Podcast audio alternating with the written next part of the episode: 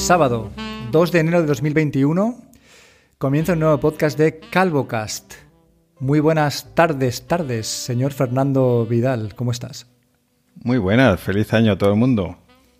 Feliz año, estoy aburrido de feliz año, de repetir feliz, feliz año por mi trabajo, sabes que trabajo cara al público y desde el día 19 de diciembre hasta el 6 de enero no paro de feliz Navidad, feliz Navidad, feliz año, feliz año, feliz Navidad, feliz... Con tu puta madre. Pesadilla, tío, de verdad. Pero bueno, todo bien, ¿eh? Vamos a dejar que feliz año para nuestros oyentes. Ojalá vaya todo bien. ¿Qué tenemos hoy en el menú de, de este podcast? Pues tenemos varias cosas, porque como últimamente hemos estado de culos inquietos, tuvimos ahí una pequeña espera de tres semanas antes de grabar, pero ahora tenemos una semana después, eh, o devolvemos la semana que debíamos, para seguir con temas sobre todo de cambios Android y todo lo que implican. Cambios Android.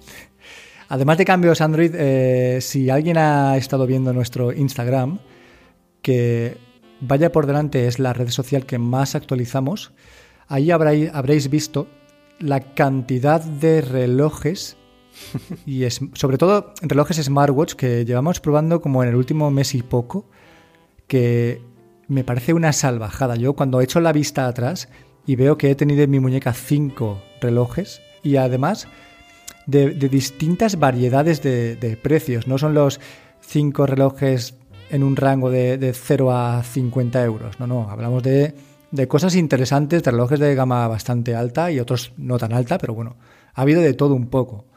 Y eso es un poco lo este que pasa cuando pasas a Android, ¿no? Que empieza la, la, carrera interminable de la prueba de los relojes hasta que encuentras algo donde puedes quedarte quieto.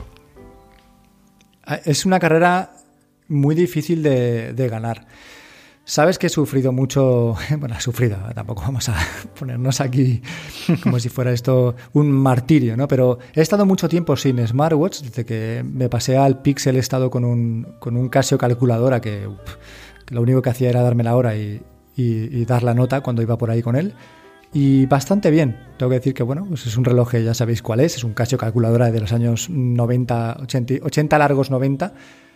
Y, echaba un poco de menos el tener un poquito de la parte inteligente de los relojes y de los, móviles.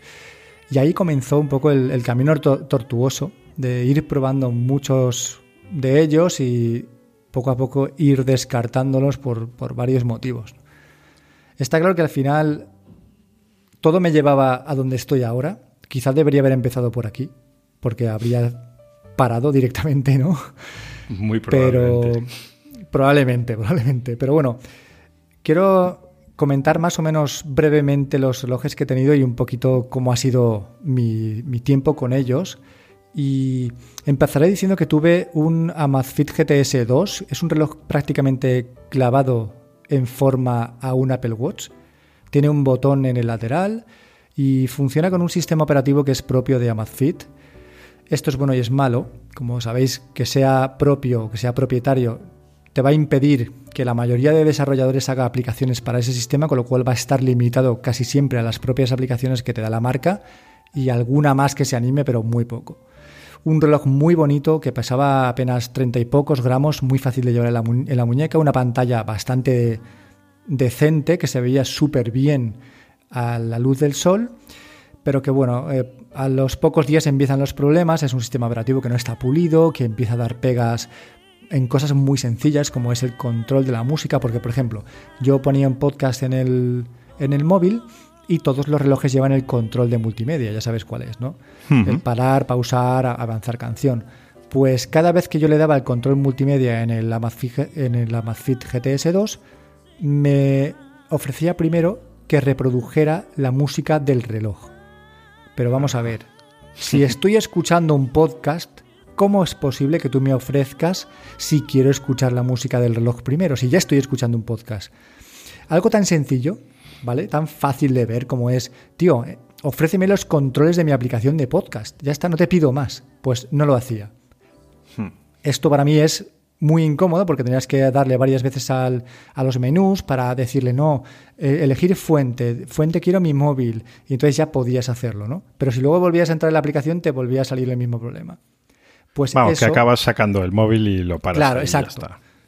Eso, sumado a que el tamaño de letra del reloj es muy pequeño por defecto y no se puede cambiar, fue lo que hizo que lo descartara, ¿no? Bueno, pasé de la Amazfit GTS 2 a un Sunto 7, es un reloj deportivo, es un reloj de gama alta. Que coincidido, es un reloj... por cierto. Exacto, ahora me darás tus impresiones porque tú ahora mismo lo tienes, ¿no? ¿Es eso? Uh. ah, no, es verdad que lo has devuelto. No, lo habías vendido, sí, sí, es que llevamos un jaleo ya, como podéis escuchar, lo nuestro no es la, estabilidad. Bueno, un Sunto 7, podemos hablar los dos de él, un reloj muy grande, para mi gusto demasiado, demasiado bestia, en, cuanto a tamaño, gordo, grueso, con un marco en la pantalla que, cabía ahí un, barco velero. Y bueno, sí, una pantalla en sí muy brillante, muy buena, de buena calidad, con, unos ángulos de visión bestiales, con unos colores muy buenos. Claro, es un reloj deportivo, con lo cual si vas a estar corriendo por montaña como hace eh, Jorge, pues tienes que ver perfectamente pues, la altitud o los minutos o lo que sea, la frecuencia cardíaca, ¿no?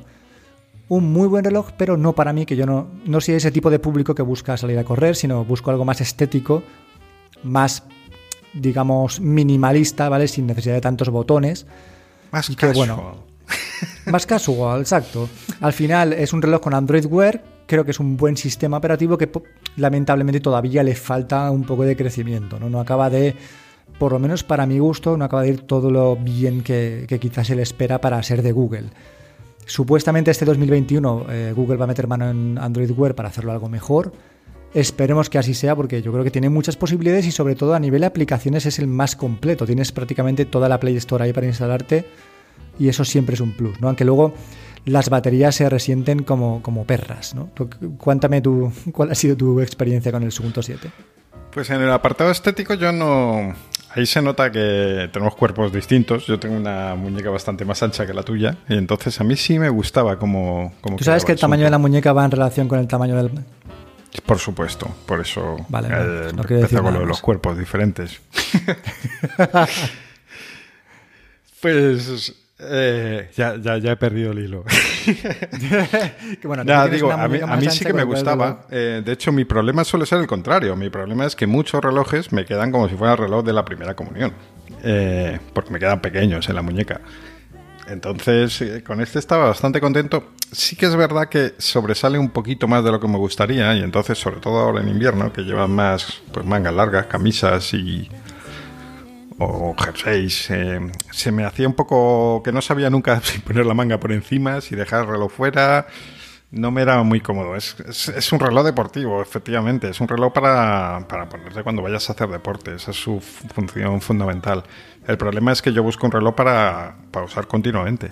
Entonces ahí, ahí es donde empezaron los problemas eh, para este reloj eh, que hicieron que lo terminase vendiendo. Y luego otra cosa, aunque funcionaba muy bien, la verdad está muy contento con el funcionamiento, mm, no me llamaba nada a usarlo, pero nada.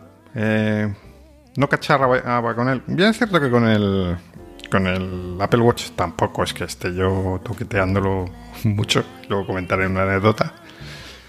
Pero es que este mm, no, no, había algo ahí que no, yo creo que es la interfaz de los botones, porque por ejemplo con un, con un Galaxy que tuve hace tiempo, sí que lo usaba más porque me gustaba mucho la interfaz con la rueda y tal. Con este, al final tenía que necesitar algo para recurrir al reloj, si no, no lo, no lo usaba. Entonces, nada, al final, por precio, eh, sobre todo, y por estos elementos en contra, pues terminé descartándolo. Te decía que fíjate que eso que comentas de los botones es algo que a mí me, llamó mucho la atención y es que el Sunto 7 tiene cuatro botones, tiene tres en la parte derecha y uno en la izquierda y que mayoritariamente están enfocados al deporte. Por ejemplo, el botón de arriba a la derecha te abre la aplicación de Sunto y si tú no usas la aplicación de Sunto no puedes remapear ese botón. Y lo hemos hablado muchas veces que ese botón es el típico botón atrás. Entonces tú estás en la interfaz del Android Wear y, o Wear OS y quieres ir atrás y le das, yo le daba muchas veces por, por equivocación a ese botón y me abría la aplicación de Sunto. Y decía, joder, otra vez. No sé, no es un reloj que para mi gusto haya, haya satisfecho mis necesidades. Yo creo que es un reloj que está muy bien para gente deportista que quiera tener un reloj inteligente. Creo que es una combinación muy buena porque es muy buen reloj deportivo y es un buen smartwatch. El problema es que mm, no era lo que nosotros necesitábamos. no es, no es él, somos nosotros en este caso. Pues buscando, ¿no? Eh, siguiendo con la búsqueda de un, de un reloj que se acoplara lo máximo a mí, me topé con el Oppo Watch. El Oppo Watch es un reloj en factor de forma igual también que el Apple Watch, es un reloj rectangular, pero bueno, que tiene, en el, en el modelo de 46 milímetros tiene la, la bondad, entre comillas, de que tiene los, el panel, los lados como curvados hacia, hacia afuera, ¿no?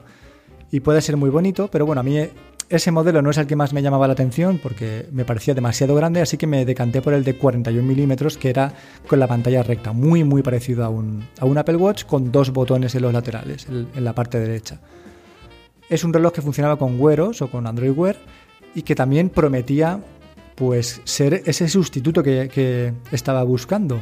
Lo probé en un corte inglés para ver si se me quedaba demasiado pequeño el modelo de 41, se me quedaba bien, creo que es un tamaño que, estaba bien. Así que me decidí a comprarlo de segunda mano también y estuve con él tres días. Y el problema de este reloj es fundamentalmente lo que todo el mundo comenta. Y si has buscado info sobre él, lo sabrás, y es la batería. La batería es nefasta es un desastre. O sea, yo no le pedía que me aguantara un día y medio, yo solamente le pedía que me aguantara desde las 7 y media de la mañana hasta las 11 y media de la noche, que es un día estándar en mi vida, pero es que no lo cumplía ni un solo día. Todos los días, a eso de las 7 y media de la tarde o las 8, el reloj entraba en el modo ahorro de batería y solo me enseñaba la hora. Todos los días que lo estuve usando pasaba eso.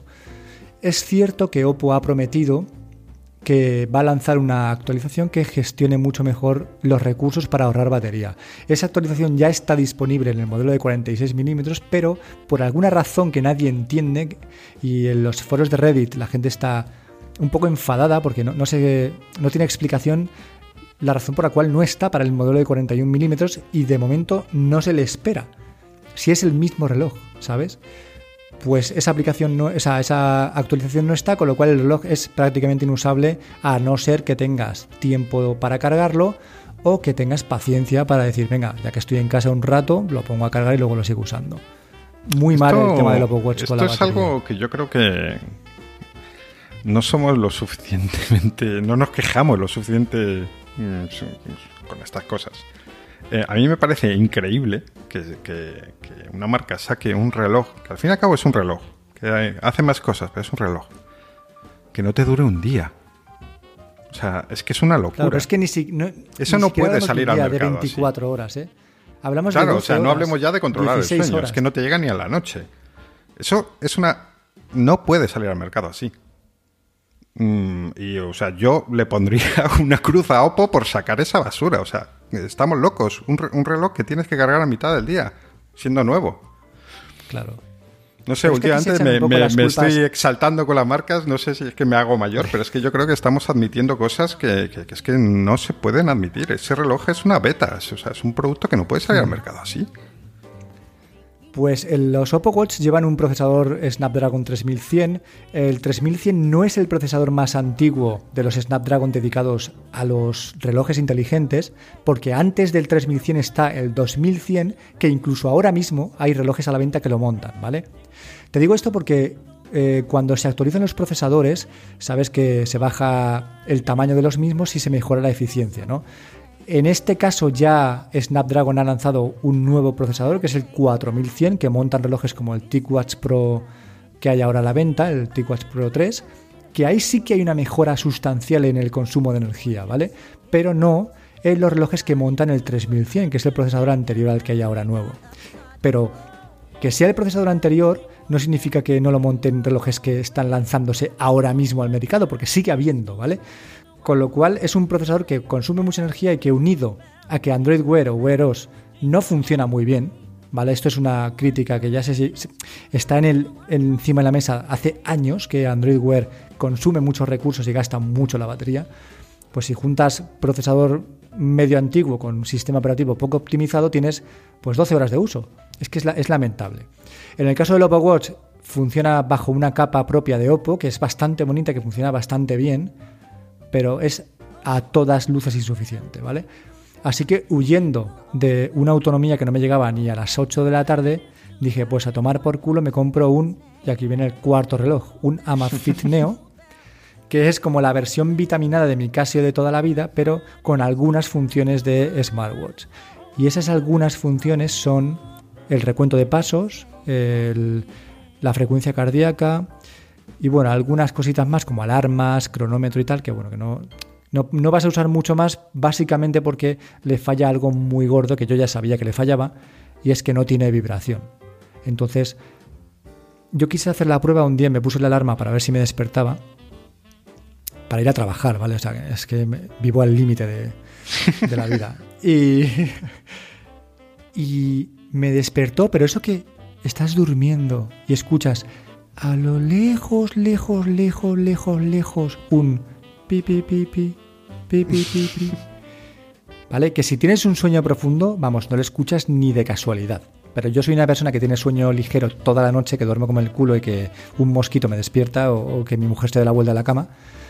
Y conseguí despertarme con eso, pero claro, la seguridad que tienes es que como esté durmiendo bien, no me voy a enterar. A la mínima no te enteras, evidentemente. Ni de, no, no, ni te enteras ni de coña. Lo bueno de la Amazfit Neo, aparte de que tiene una estética muy chula, que el reloj en naranja es súper bonito, que tiene ciertas funciones inteligentes, es que la batería le dura un mes. Tienes 30 días de batería, te despreocupas por completo, y es un reloj que he decidido dejarme pues en el cajón para eh, aquellos usos de segundo reloj. Sí, exacto. En el momento que no tenga ninguno, como antes usaba el, el Casio, pues ahora usaré ese Amazfit. Yo lo, lo recomiendo, vale 29 euros, tío, es un reloj que está súper bien de precio para lo que es. Y creo que, que puede sacarte de pues, un poco de... Si no te interesa tener notificaciones todo el día, este reloj te sirve. Porque sí que te avisa cuando te llega una notificación, emite un pitido, pero eso se puede desconectar, o sea que bien.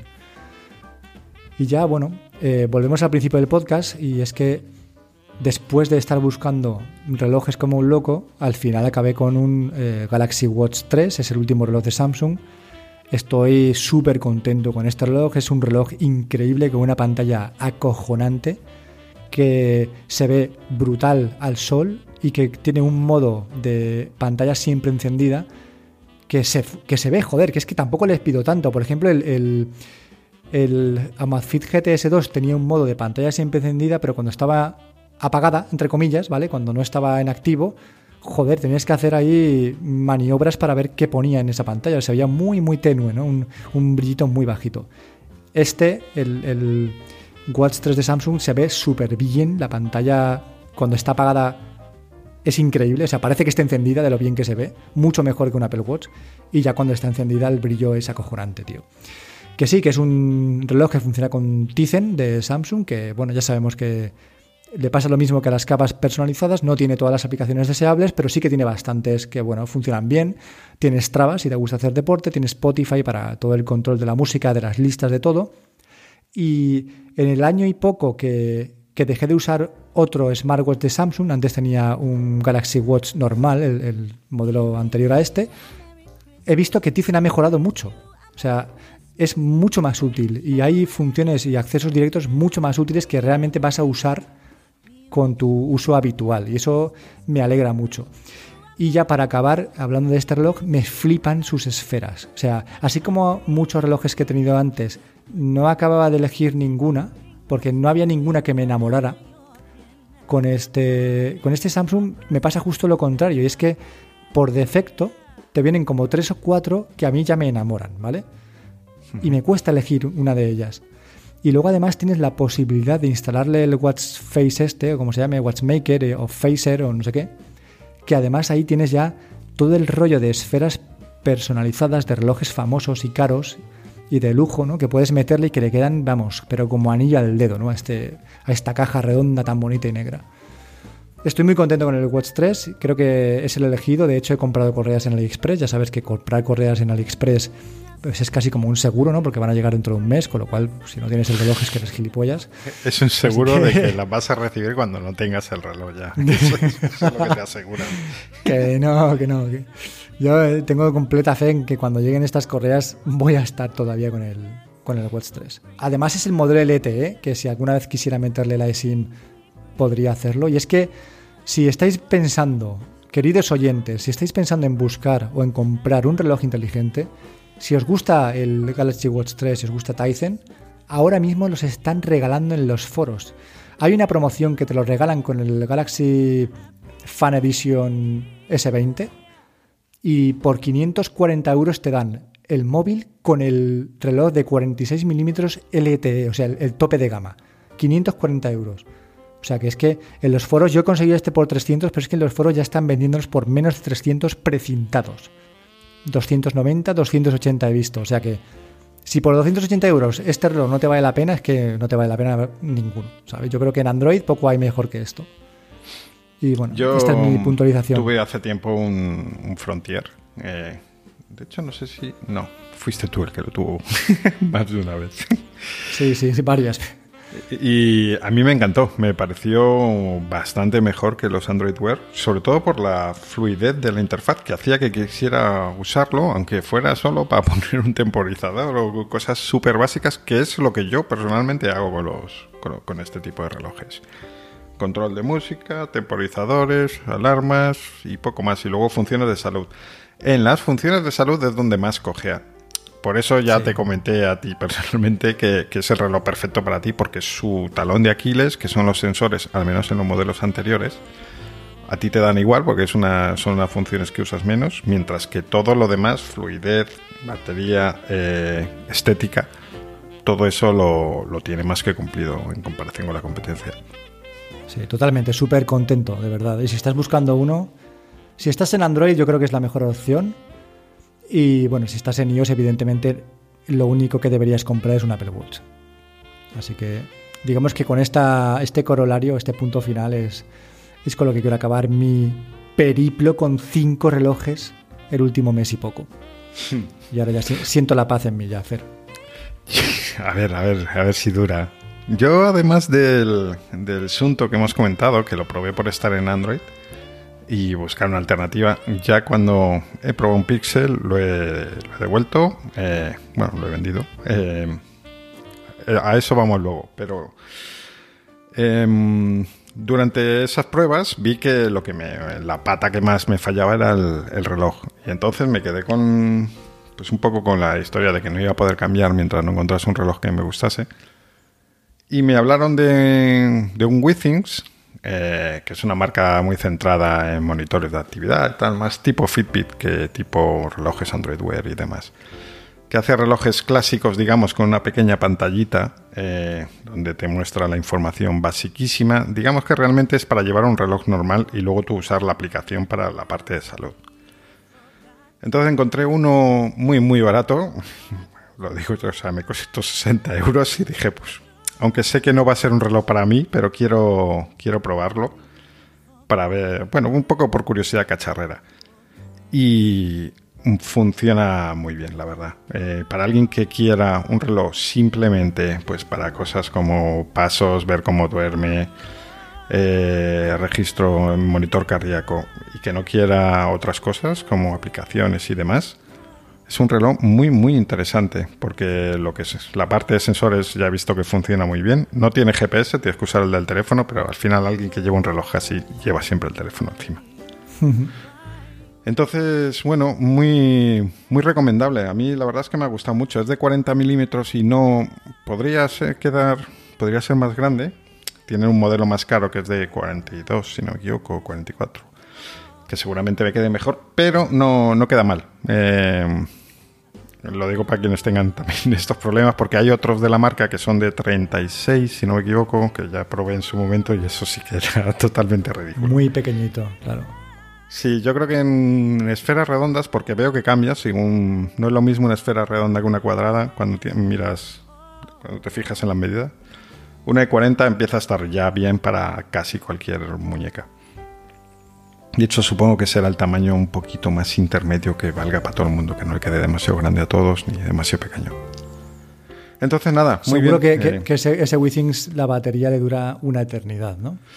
Pues una semana creo que es, una cosa así. Y ese pues porque tiene el monitor cardíaco continuamente, si no duraría más. De hecho, eh, tengo otro, que, que- pero que ese ni lo he abierto porque me vino en una promoción con la báscula de esta marca, que por eso descubrí la aplicación y por eso me llamó la atención.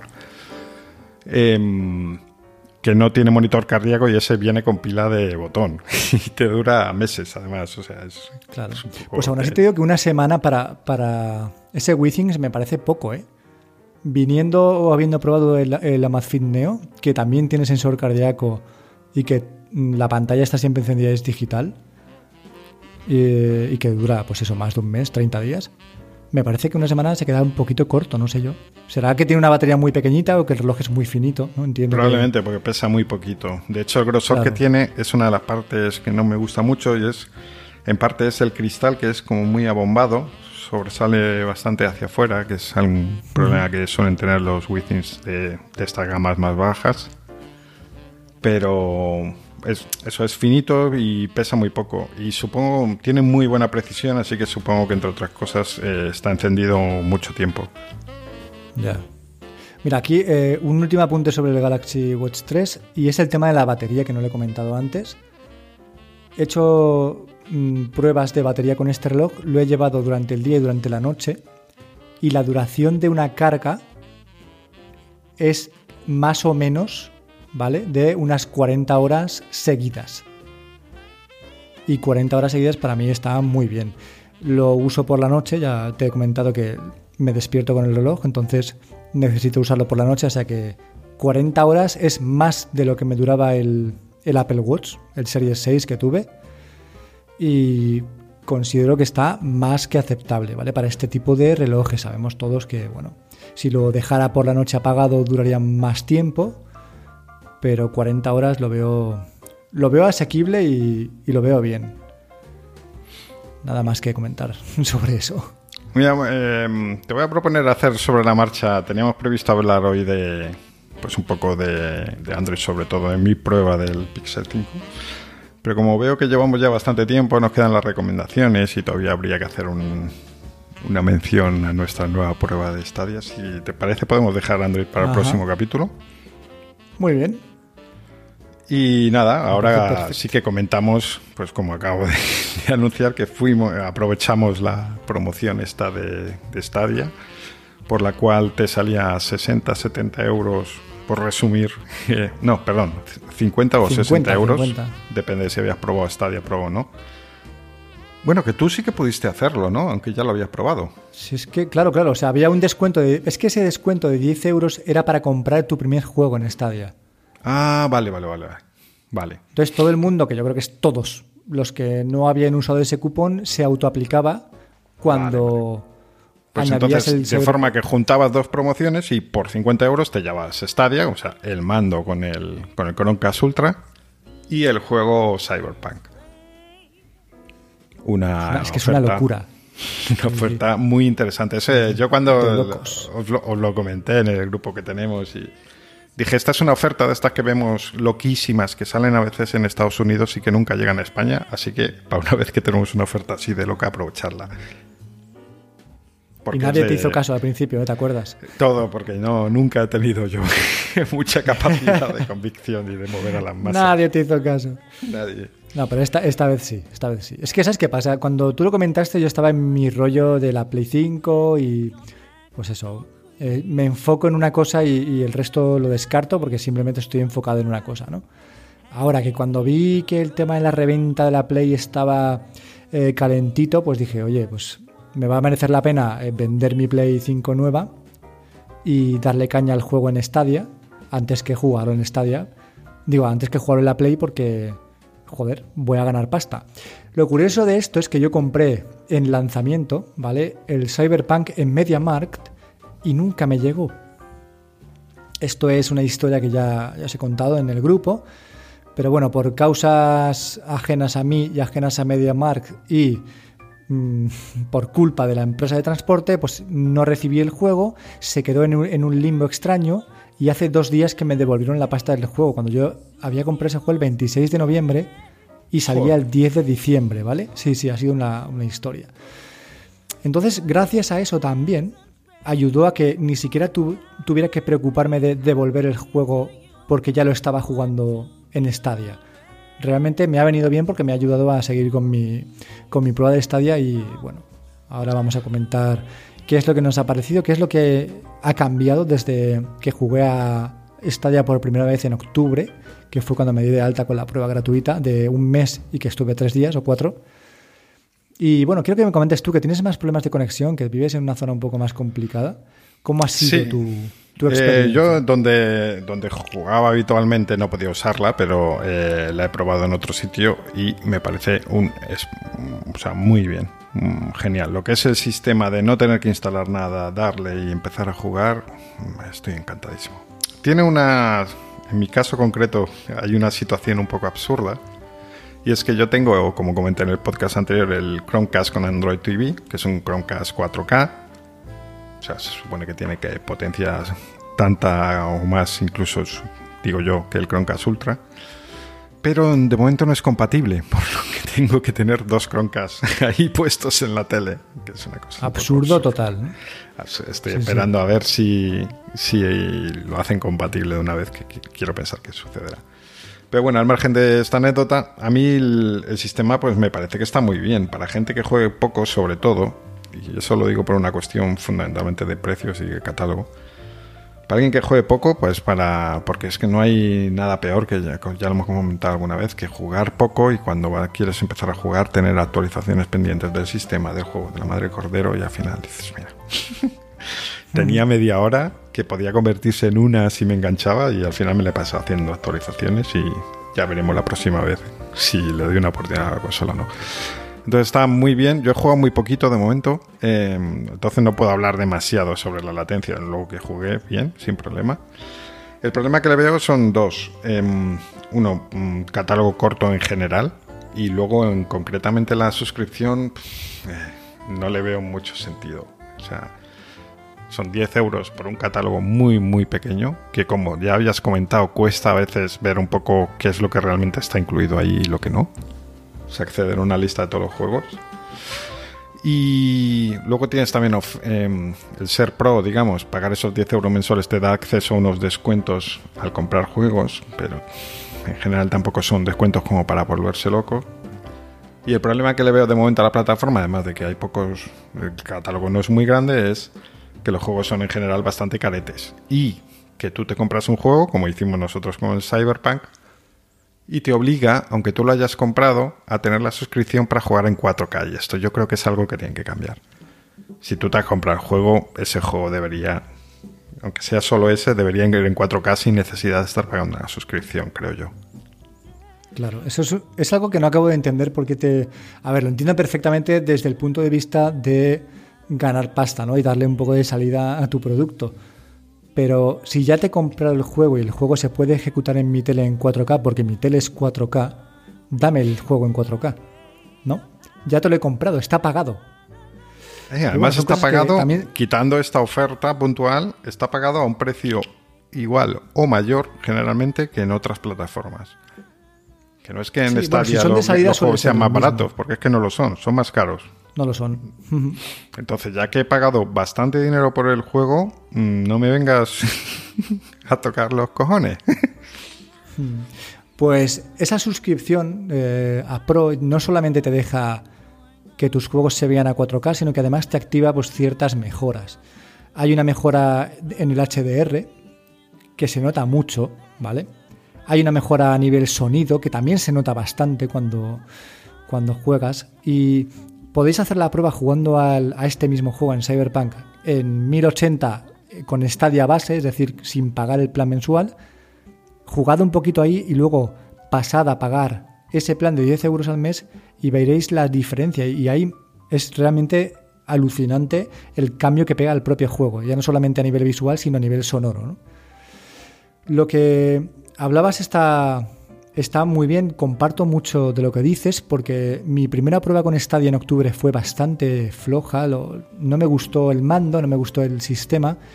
He visto que han mejorado y ahora lo que me está pasando es que me quedan, pues por ejemplo, cosas por probar como cómo es el, el multijugador o cómo es el hablar con los amigos, hacer un grupo, silenciar a, unos, a una parte o si quiero hablar con mis amigos, pero solamente con, dos o tres, sino con, con, todos los que tengo, ¿sabes a lo que me refiero? ¿no? A, en cualquier consola tú puedes hacer tu grupo y meter a tres o cuatro. Yo aquí eso no sé cómo funciona porque no lo he probado, pero quiero probarlo para ver cómo, cómo se desenvuelve la plataforma en sí. Y si tengo que hablar del Cyberpunk, que mucho se ha dicho y mucho se seguirá diciendo, pues tengo sentimientos encontrados. El juego me gusta, creo que la historia está, está interesante, aunque todavía no sé de qué va, pero te va llevando de la mano a ciertas misiones que, están guapas, que son interesantes, pero el juego está tan lleno de fallos que no sé si los fallos se deben al propio juego o a la plataforma, ¿vale? Por ejemplo, te pongo un ejemplo. Me pasa muy, muy, muy a menudo que yo me quiero agachar con un botón y le aprieto el botón y no se agacha, ¿vale? y lo mantengo apretado y consigo que se agache el, muñeco. Pero cuando me muevo, se vuelve a levantar. Entonces, si estás en un tiroteo y tienes que esconderte, a mí es que me pegan en la cabeza todo el puto tiempo, porque es que no me puedo agachar. Y si me agacho y me quiero mover, me vuelvo a levantar, con lo cual me voy a zurrar. Me pasa eso mucho. También me pasa en el, en el juego que hablando también de un poco de los bugs, ¿no? Porque es que, es que está lleno. Yo no sé cuánto tiempo habrás jugado ese juego, Fer, pero es, acojonante la cantidad. O sea, yo he visto un montón de, problemas y he jugado en total, llevaré 5 horas, tío, como mucho, ¿eh? Y es el tema de, que se mueve tan rápido el muñeco hacia los lados cuando estás a 60 frames que me cuesta mogollón coger y recoger lo que hay en el suelo, ¿no? las armas o abrir los cofres, todo ese, eso que igual necesitas apuntar a una libreta que hay encima de una mesa y soy incapaz, tío, porque se mueve tan rápido el stick que no, que no, no atino. No sé si te ha pasado, ¿vale? Pues no, yo no, el Cyberpunk no, no, lo he probado todavía.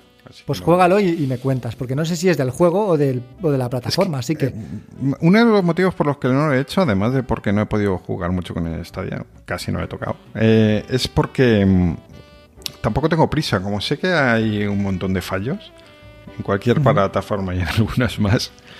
Eh, y yo no tengo, no me muero por probar ese juego. O sea, sí, tengo curiosidad y quiero jugarlo, pero no, no tiene que ser ya. Pues digo, bueno, ya, ya le llegará su momento. Ya lo tengo.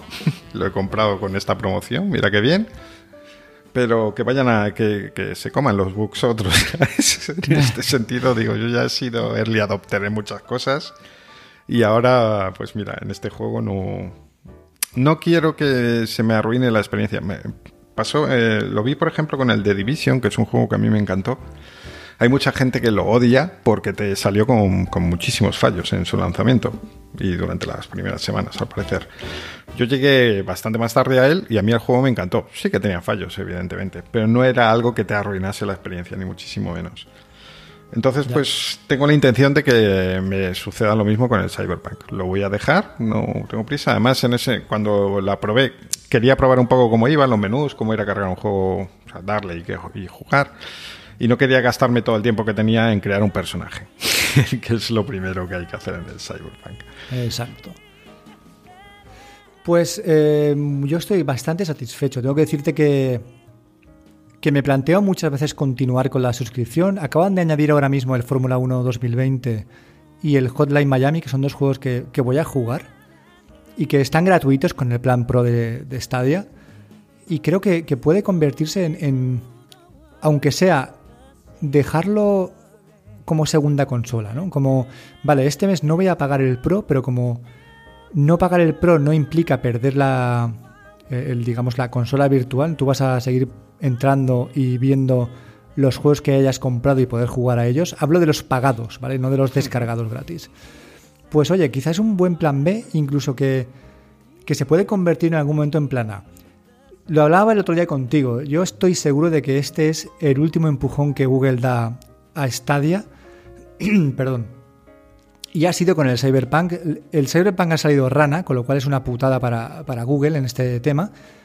Pero el empujón que le han pegado y la cantidad de ventas que han conseguido, si con esto no remonta la plataforma, no dura, no, es que no, un año no lo veo que, aguante, ¿vale? Porque claro, si vas, a estar pagando 10 euros pero no tienes un catálogo medio decente, nadie va a querer pagarlo. Y en los próximos meses viene eh, Xcloud de Microsoft, o sea, la cosa se va a poner muy tensa, ¿no? Aquí. Y cuando entre Amazon, pues ya veremos, ¿no? Demasiada tarta para tan poca gente, ¿no? Digamos, o al revés, como se diga. Demasiada gente para poca tarta, efectivamente. Exacto, ¿no? Como sea, ¿no? Así que yo creo que esta es la prueba de fuego para Stadia. Si de aquí no, no renace de, sus cenizas y empieza a, pues a incorporar un buen catálogo de juegos gratuitos para la gente que paga el Pro, no va a remontar nunca más. Pero bueno, de momento lo he dicho, muy satisfecho, funciona muy bien, funciona muy rápido y eso es algo que se valora, ¿vale? Y desde aquí, pues, decirte que hasta me he acostumbrado al mando, que, que no me gustaba, ¿no? A base de ir jugando y tal, pues oye, tampoco lo veo tan incómodo. vale, y decirte, último tema consola, tengo una Play 5 que me llega el lunes, así que ahí va a estar la clave. Si me la quedo, sí, la segunda, correcto. Si me la quedo, mm, es muy posible que esta ya pase a ser ya el plan B. Pero si la vendo, pues oye, seguiré haciendo esa prueba, seguiré dándole un poco de bola a Stadia y quién sabe si de aquí a unas semanas, pues sigo enganchado, sigo jugando al Fórmula 1, sigo jugando al Holiday Miami, eh, yo que sé, al Destiny 2, ¿no? a estos juegos que tiene gratis que están bastante decentes. Y el futuro dirá qué es lo que ocurre con esto.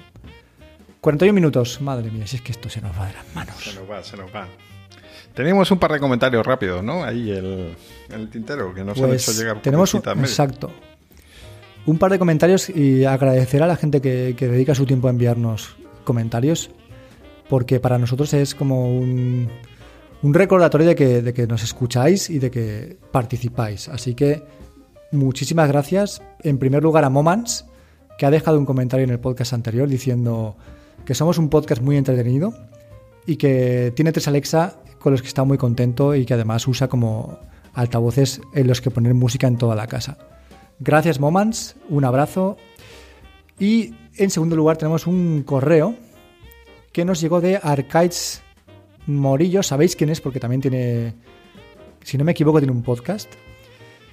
Y es un correo en relación a HomeKit. Porque la semana pasada, Fer, ¿qué comentaste de HomeKit? Fue un breve recordatorio. Se, ¿No te me un poco la vena de la, de la frente porque no, no me funciona, porque me obligaban a comprar accesorios y estaba cabreado. Sigo cabreado, por cierto. Pero bueno. Pues Arcades comenta que, es cierto que, HomeKit pues en general es más caro y que se debe a los, a los certificados, pero que implica una capa de seguridad extra al sistema que tengas de domótica en tu, en tu hogar.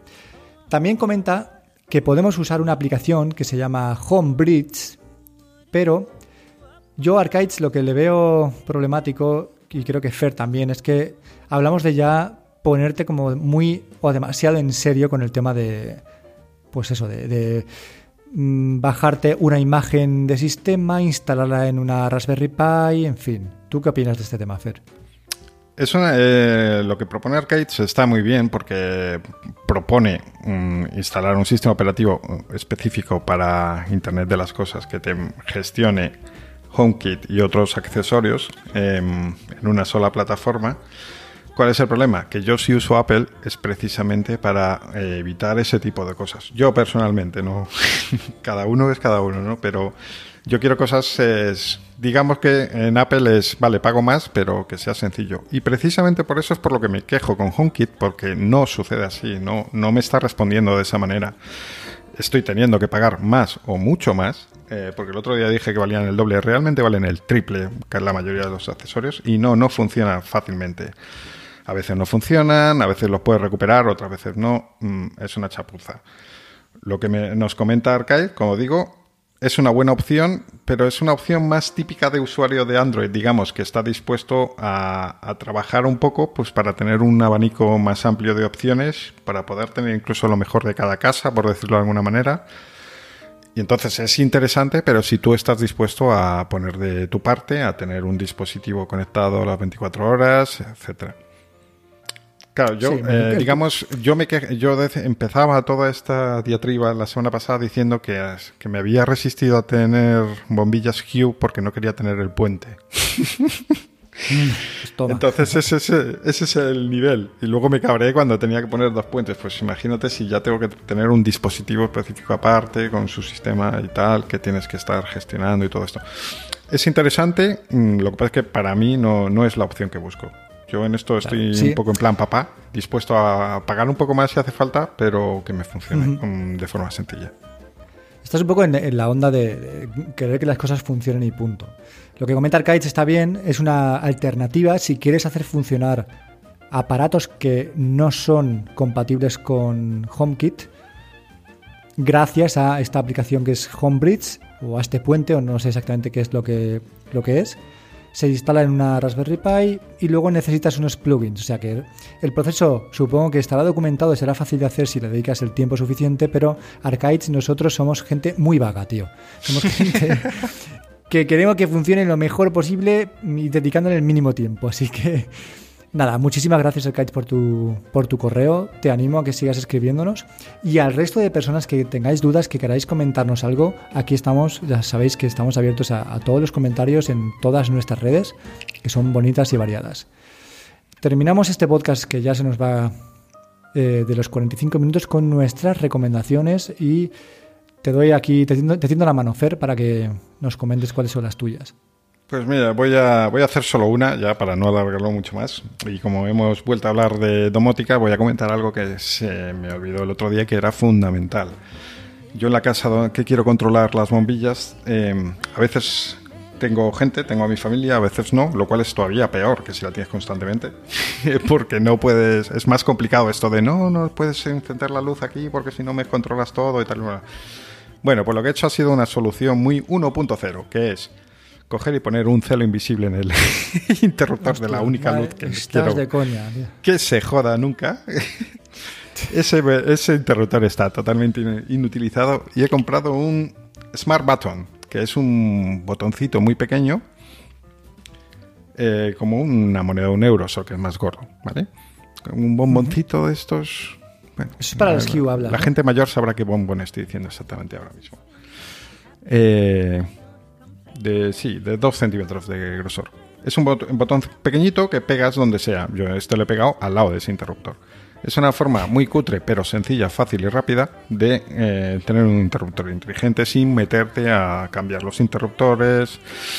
Eh, de esto de que es un interruptor doble que viene con vueltas y no sé qué, y que requiere unos conocimientos que no tengo, ni, ni ganas tampoco. Pero Entonces, bueno, si coges el interruptor, escúchame, el interruptor al que le has puesto un celo.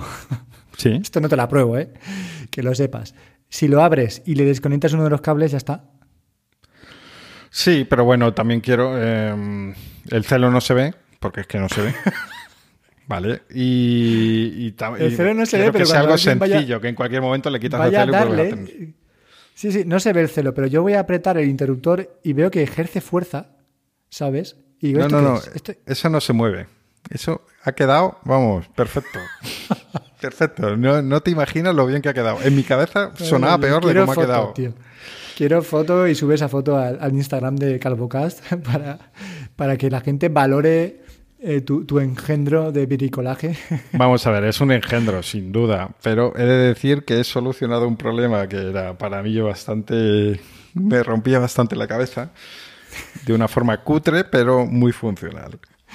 Hostia, tenías que haber puesto ahí en, ese botón una descarga eléctrica cada vez que alguien lo tocara.